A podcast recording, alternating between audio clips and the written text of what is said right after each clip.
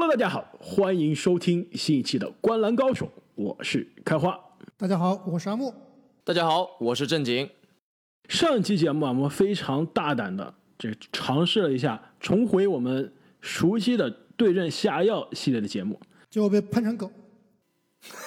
不能说是喷成狗吧？这个火箭队自从是听到我们的这个节目之后啊，几乎是没输过比赛。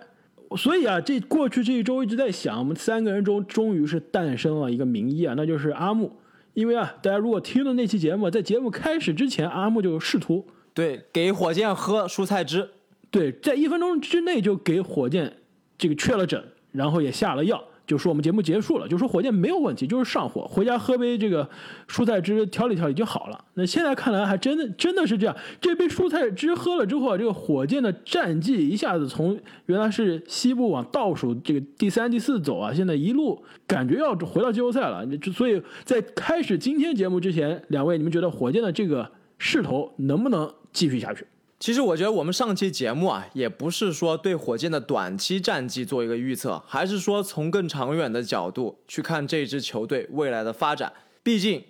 曾经的火箭是把夺冠作为目标的球队，对吧？你不能说因为一时的战绩好，或者是说今年进了季后赛就满足了，那肯定不是火箭的球迷、火箭的这个管理层和他的老板想要达到的最终结果。没错，而且今年的火箭呢，这个虽然现在战绩啊比我们预期的要好，而且也是有诞生了有全明星潜质的，有可能进入全明星阵容的球员，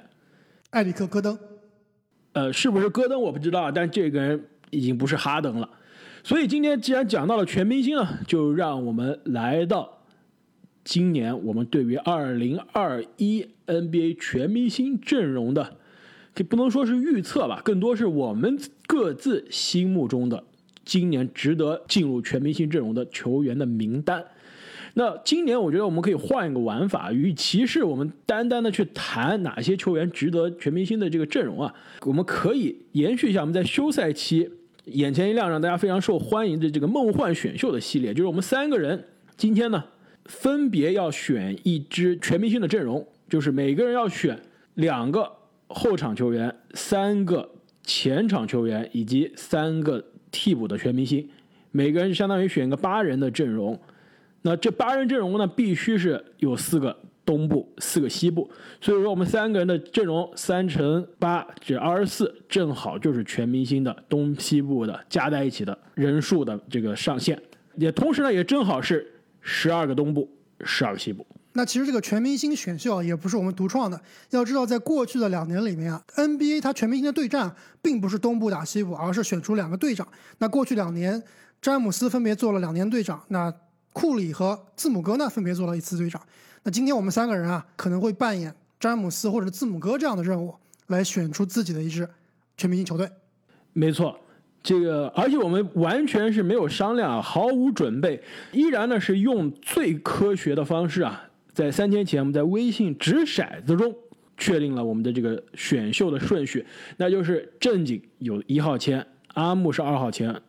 我呢开花是三号签，然后我们是蛇形选秀，后面第四还是我，这个第五回到阿木，第六回到正经，然后接下来是正经阿木开花，依然是这样的蛇形选秀的顺序。那我们最后三个人各自选出的这个全明星阵容啊，大家也可以在评论区告诉我们哪一个人的。全明星阵容更加合理，更有腥味儿。哎，在这个选秀开始之前，我想问你们两下呀：今天我们选这个全明星带不带个人感情色彩啊？肯定是带的呀。因为其实说到选全明星选择啊，我想特别声明一下，因为这个全明星选择和我们之前做的这个梦幻选秀也好，和其他的这些排名也好，十大排名是完全不一样的。因为我觉得是从四个维度来选我们心中的全明星啊，当然。战绩、数据这两个是肯定的，对吧？但是有另外两个维度，我认为也是非常重要的，尤其是对于这个全明星的选择。第一个就是人气，第二个就是个人的喜好。因为当你去投票去选一个全明星的时候啊，这个联盟既然它允许了这种网上投票的方式，其实它就默认了，如果你喜欢自己的球星，即使他的战绩或者是他的数据啊不是顶尖的，你也可以去选择他。对吧？对于哪一个选项占比最大呢？也是仁者见仁，智者见见智。可能对于一个大的群体来说，可能人气啊、数据这个是最重要的。但对于一个单一的选票来说，你甚至可以投一个名不见经传的球员。那正经，我觉得你是不是要选克鲁索，还是要选塔可福尔，还是要选波尔波尔？没错，确实我在为我后面有可能出现的奇葩选票啊做一个铺垫。我觉得我的思路其实跟你们不一样，我觉得我还是要选择，既然我们是按最后听众朋友的这个留言啊，我们还是要对听众朋友负责的。最后，我觉得大家的群众的眼光是最雪亮的，谁选的阵容最合理、最有腥味，我觉得是按我们的听众朋友们来决定。我觉得的确肯定是有感情色彩的，就因为全明星毕竟跟最佳阵容不一样。还是相对比较主观的一个选择。我们每年在选票中也能看到很多球员的这个票数啊，真的是非常多，也只能说他这个人气很高。就比如说，今年 NBA 官方已经公布了第一批的票选的结果，西部的后卫中居然有克雷汤普森，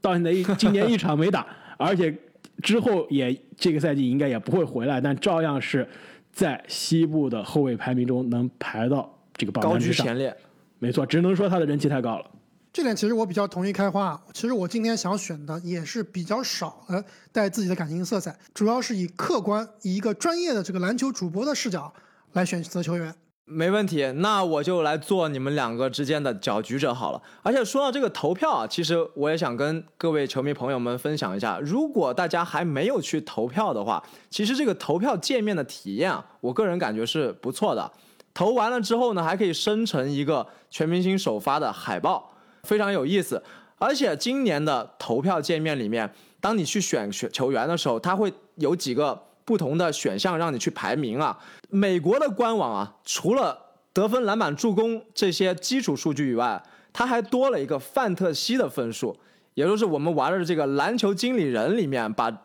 球员的数据转化成一个特定的分数，这个是很有意思的。一方面来说啊，这个分数的出现。说明现在的 NBA 更看重球员的综合能力了，因为它不仅仅是对你单一的，比如说得分能力的评判，是对很多项能力的综合评判。另外一方面也很有意思，是说明这个博彩业其实对体育联盟的影响也越来越大了，而且也说明我们以这个梦幻经理人的方式来进行全明星的梦幻选秀也更合理了，对吧？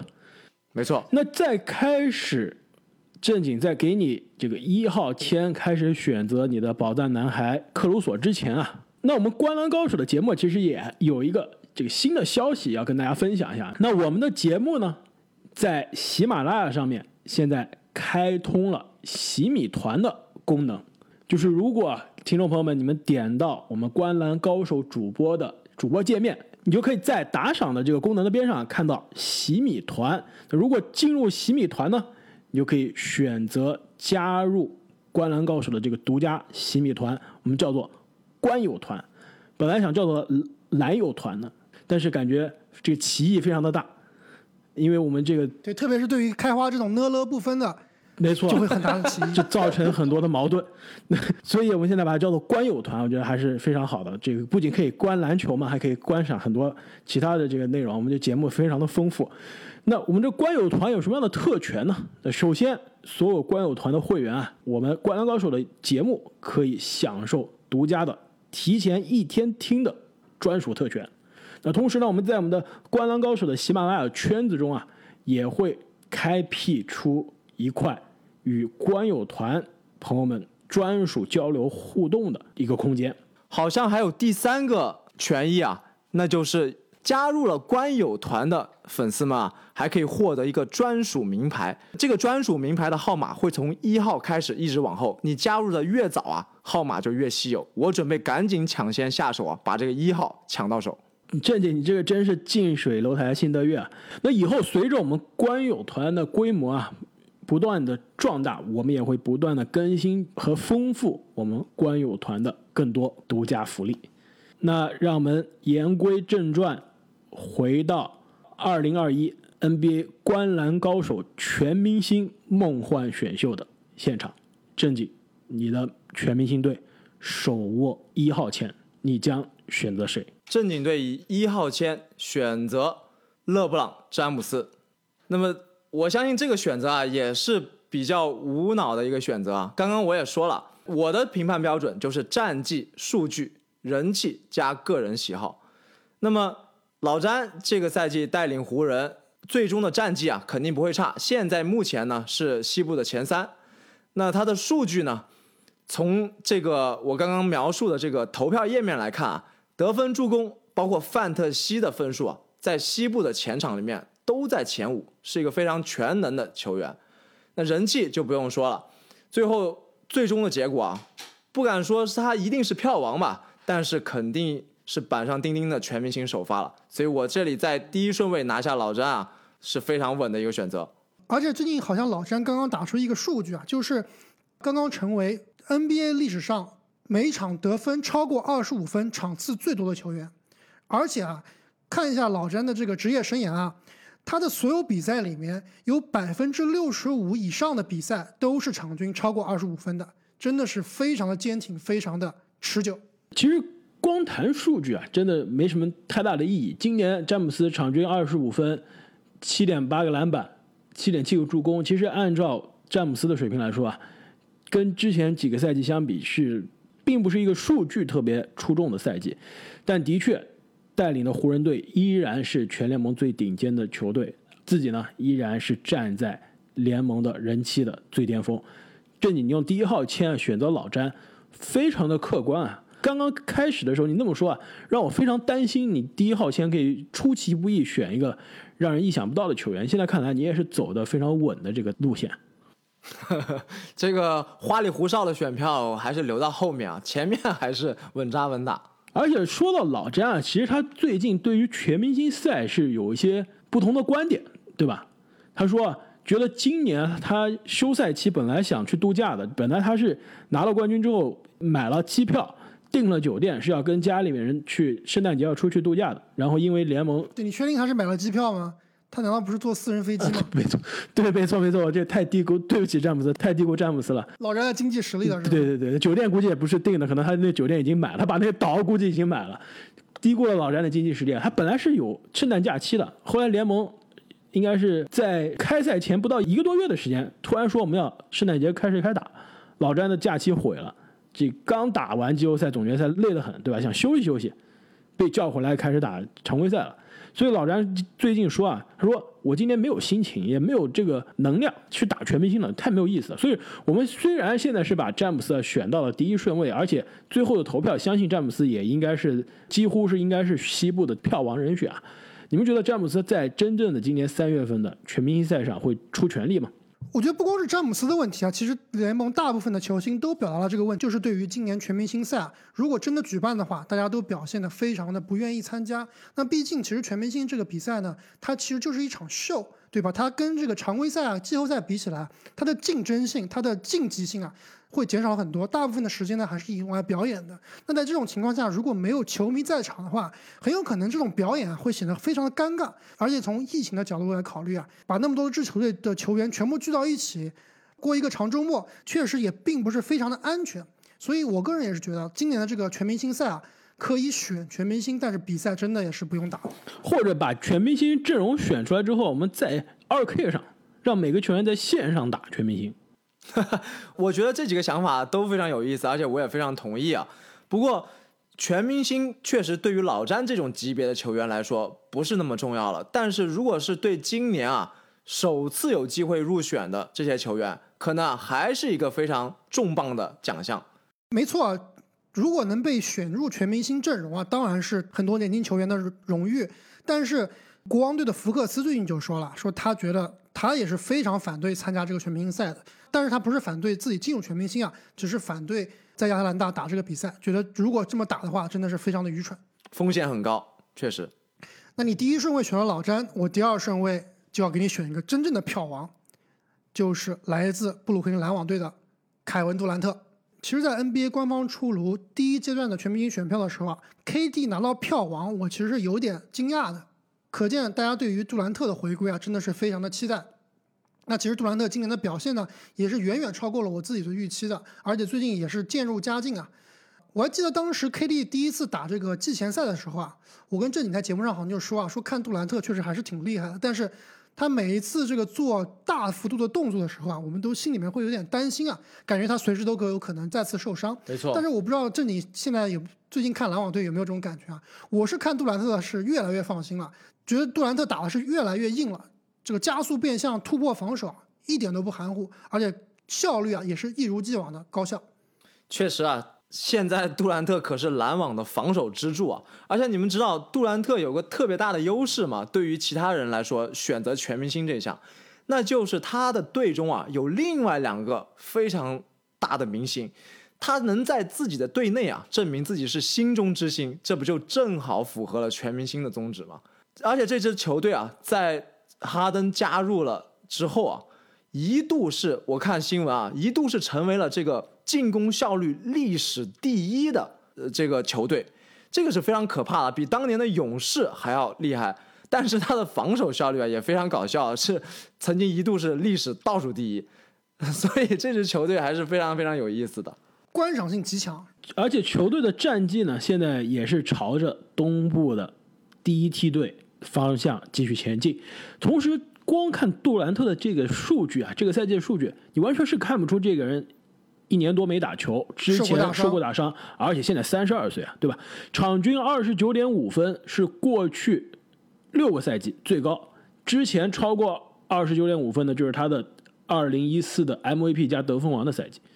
之后的每一年，无论是雷霆也好，还是勇士也好，场均得分都没有现在二十九点五分高。这可是受了大伤，在家养了一年多的杜兰特。同时，七点四个篮板，完全跟之前的职业生涯的水平是完全的一致。五点二个助攻，也体现出了他球技全面的一面。所以，杜兰特在东部票选放到第一啊，我也觉得当之无愧。而且阿木把他选在第二名，也是符合阿木对于他的兰特梦之队中最大牌的这个杜兰特这么多年来的喜爱。开花队以第三顺位选择来自丹佛掘金队尼古拉约老师约基奇。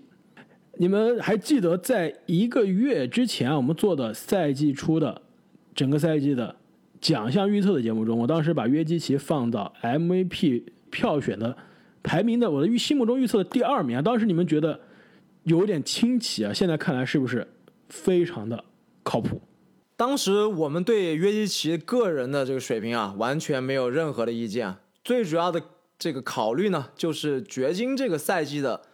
战绩啊，和上个赛季大有不如，而且现在短时间内啊，也看不到他重回西部前三的很快的希望。今天啊，也是在约老师大放异彩的情况下，又输了一场球，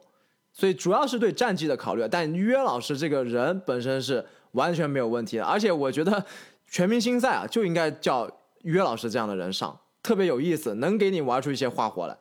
没错，虽然我是独行侠二十多年的球迷，是最喜欢的，现在 NBA 最喜欢年轻球员可能是卢卡东契奇啊，但你要让我每天只能看一支球队的比赛，只能看一个球员的比赛，如果这直播啊就把镜头只能盯在一个球员上，让我选，我我估计我选的不是东契奇啊，我选的是约基奇。因为他的比赛真的是太有观赏性了，不是说他打球非常的精彩华丽，非常爆炸，没有什么暴扣，对吧？也没有什么像库里一样不讲理的三分，也没有像这个欧文这样的华丽的运球，但他的比赛就是非常的奇特，就是你就觉得他看上去某些阶段让你觉得他并不是个会打球的人，就感觉非常的场上非常的笨拙，移动非常的缓慢，然后也没有特别高的弹跳，但同时呢，他在电光火石之间就能传出最诡异、最狡猾的。传球能以他的视野几乎是脑后长眼，能在最奇怪的角度啊，能看到他有空位的队友，真的是作为一个大个子，有他的这样的传球的视野、传球的技能，而且这个传球的华丽程度，再加上他今年开发出的更多的得分的手段、更远的得分的射程，场均二十六点一分，职业生涯的最高，十一点六个篮板，也是把之前大家觉得。对他防守和篮板上的质疑，基本上全部回应了。同时，八点四个助攻，也是基本上奠定了他联盟历史中锋传球不一定是第一人啊，但绝对是第一档的这个地位。刚刚开花这一通描述啊，让我想起了当年媒体对二连 MVP 纳什的描述啊。当时的形容就是别人都是单核，这个脑子单核在运转啊，在球场上，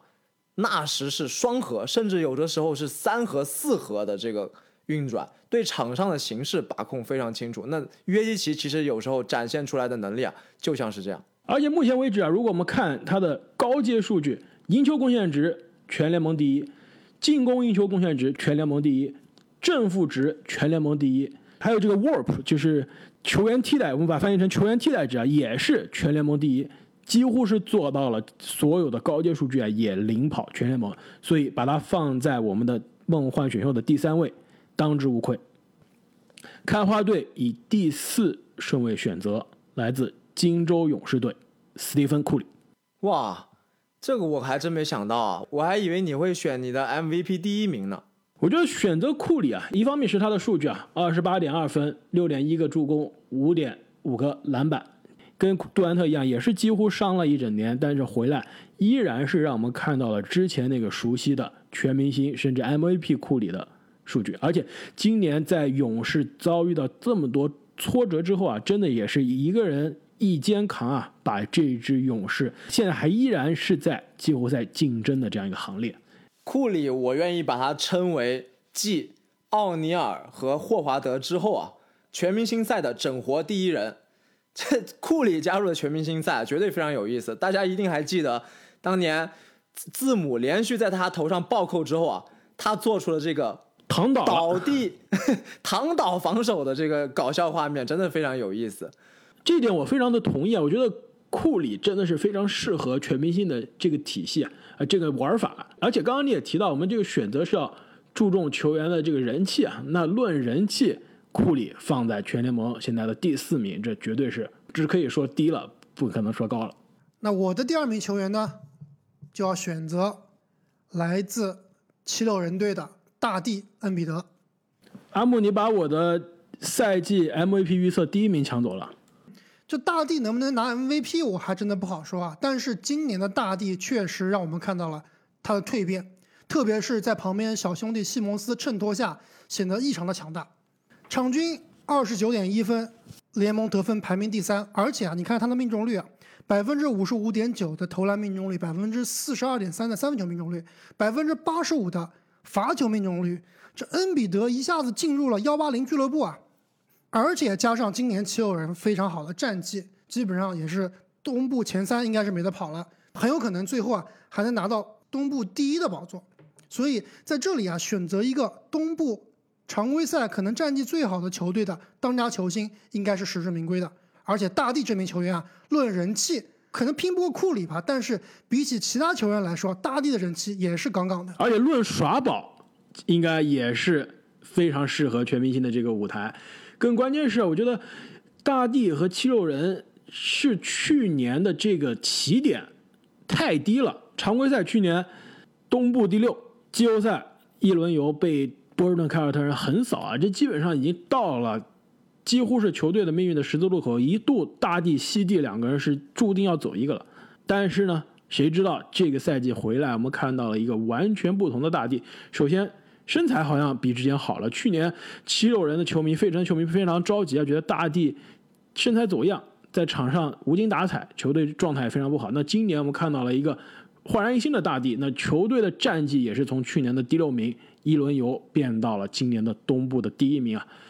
真的是让东部其他的几支争冠球队，比如说字母哥的雄鹿和三巨头的篮网，都感觉一下子。东部的竞争变得更加艰难了。我们之前都说西部是西强东弱了，今年感觉东强西弱的这个势头有些明显。看起来好像里弗斯教练啊找到了这一套以大地为核心的体系的完整的说明书。没错，就应该是大地核心，而不是双地双核心。这大地核心这一点我同意啊，因为我觉得今年的西蒙斯感觉非常的功能化了，是吧？变成了一个防守工兵，就是不是说他退步了，的确状态没有之前好啊，但我觉得他更多就是他看清了自己在球队的地位，或者是球队换了教练，换了这个管理层之后啊，也让西蒙斯明白了自己能做什么，不能做什么，是吧？就三分球投不出来，练不出来，就咱就不练了，对吧？我就是一个防守能做到联盟一防，甚至今年可能冲击最佳防守球员的这种级别。在进攻的方面呢，更多是一个组织，对吧？或者今年也可以在内线打一打，但并不是像之前一样去逞强，说还要练一练呃投篮，还要更多做一个进攻的发起人，对吧？那今年球队的整个的人员的分工更加清晰了。其实也可以说，西蒙斯这个球员啊变得更成熟了。他把进攻端更亮眼的舞台让给了大帝，自己在防守端做脏活累活，其实对球队今年的战绩啊也是有非常非常大的贡献。所以每一个全明星的背后都有 很多默默无闻支持他的队友。军功章分你一半。正经以第六顺位选择来自洛杉矶快船队的卡哇伊。卡哇伊这名球员啊。虽然说他是全明星赛，其实是一种不太受欢迎的类型啊，人比较闷，也没什么搞笑的点啊，但是他真的是太稳了，而且他的实力啊就摆在这儿，带领着这支快船已经悄悄摸摸的到西部第二了。其实今年关于快船的新闻啊，比去年上个赛季要少了很多，没有了上个赛季的万众瞩目。你知道为什么吗？为什么？因为上赛季所有快船的热点啊都被篮网抢走了。其实这对于快船来说未必不是一件好事啊，他们反而可能会踏踏实实的真的打出超强的战绩，闷声发大财。没错，而且这个赛季最关键的是他们的教练换成了泰伦卢，卡哇伊同学你不能再轮休了，场场给我卖力的打，所以这个数据啊也会非常好看。那到目前为止呢，场均二十六点三分，五点三个助攻，五点六个篮板，并不是特别亮眼、特别爆炸，但的确，正如正经所说啊，真的是非常的稳，感觉是数十年如一日的那熟悉的味道。那么因为时间的原因呢，我们本期的节目将会分为上下期来播出，请大家千万不要错过我们下期的内容。